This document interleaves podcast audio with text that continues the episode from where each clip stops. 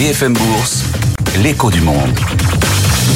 Avec Samy Char qui nous accompagne aussi pour euh, mesurer, comprendre la conjoncture économique, les indicateurs du jour assez nombreux. Bonjour Samy, chef économiste de Lombard Odier et compagnie. On est ravi de vous retrouver. Euh, tiens, la BCE euh, essaie jour après jour, mois après mois de mesurer l'impact des hausses de taux. On a un chiffre intéressant là-dessus aujourd'hui, l'évolution des crédits au secteur privé en zone euro. C'est une nouvelle contraction, en tout cas un nouveau ralentissement des nouveaux prêts au secteur privé dans la zone euro. Oui, qui concerne essentiellement les, entreprises. Du côté des ménages, ça va un tout petit peu mieux. Donc, on a une stabilisation des prêts, notamment pour, pour les hypothèques. Mais le sentiment, quand même, c'est que euh, donnée après donnée, euh, la réalité économique européenne ne se détériore plus vraiment, euh, voire sur certains indicateurs, elle s'améliore et donc on continue de voir finalement une, une, stabilisation des conditions économiques euh, en Europe, ce qui est, ce qui est quand même plutôt un, un, un facteur favorable, il faut le lire relativement euh, positivement.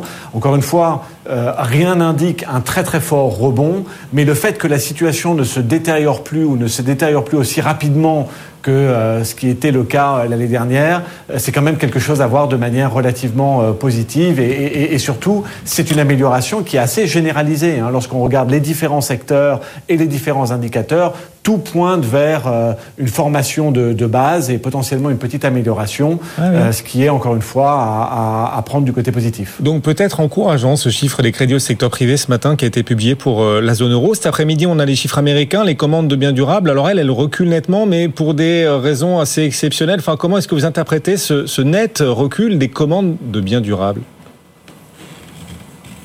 Oui, c'est lié à un seul facteur euh, qui est euh, les, euh, le, le, transport et particulièrement euh, dans le transport euh, les avions. Donc c'est quelque chose de très très spécifique. Lorsqu'on regarde la composante sous-jacente de, de cet indicateur, c'est-à-dire euh, en dehors des éléments très très volatiles comme ces fameux transports, en réalité la situation américaine là encore une fois se stabilise. C'est un peu le même message finalement que ce que je viens d'évoquer pour l'Europe, que ce soit pour le secteur manufacturier, que ce soit pour l'immobilier, que ce soit pour euh, ces biens-là, on a finalement au niveau de ces secteurs qui ont été tellement impactés par les hausses de taux, euh, où on a eu un ralentissement, où on a eu un ralentissement marqué l'année dernière, eh bien ces secteurs sont en train de se stabiliser. La situation ne se détériore plus, voire elle s'améliore, et donc on a des conditions économiques qui nous semblent relativement euh, saines. Ce n'est pas un très fort rebond, mais enfin c'est quand même euh, un environnement économique qui est en train de, euh, de se stabiliser.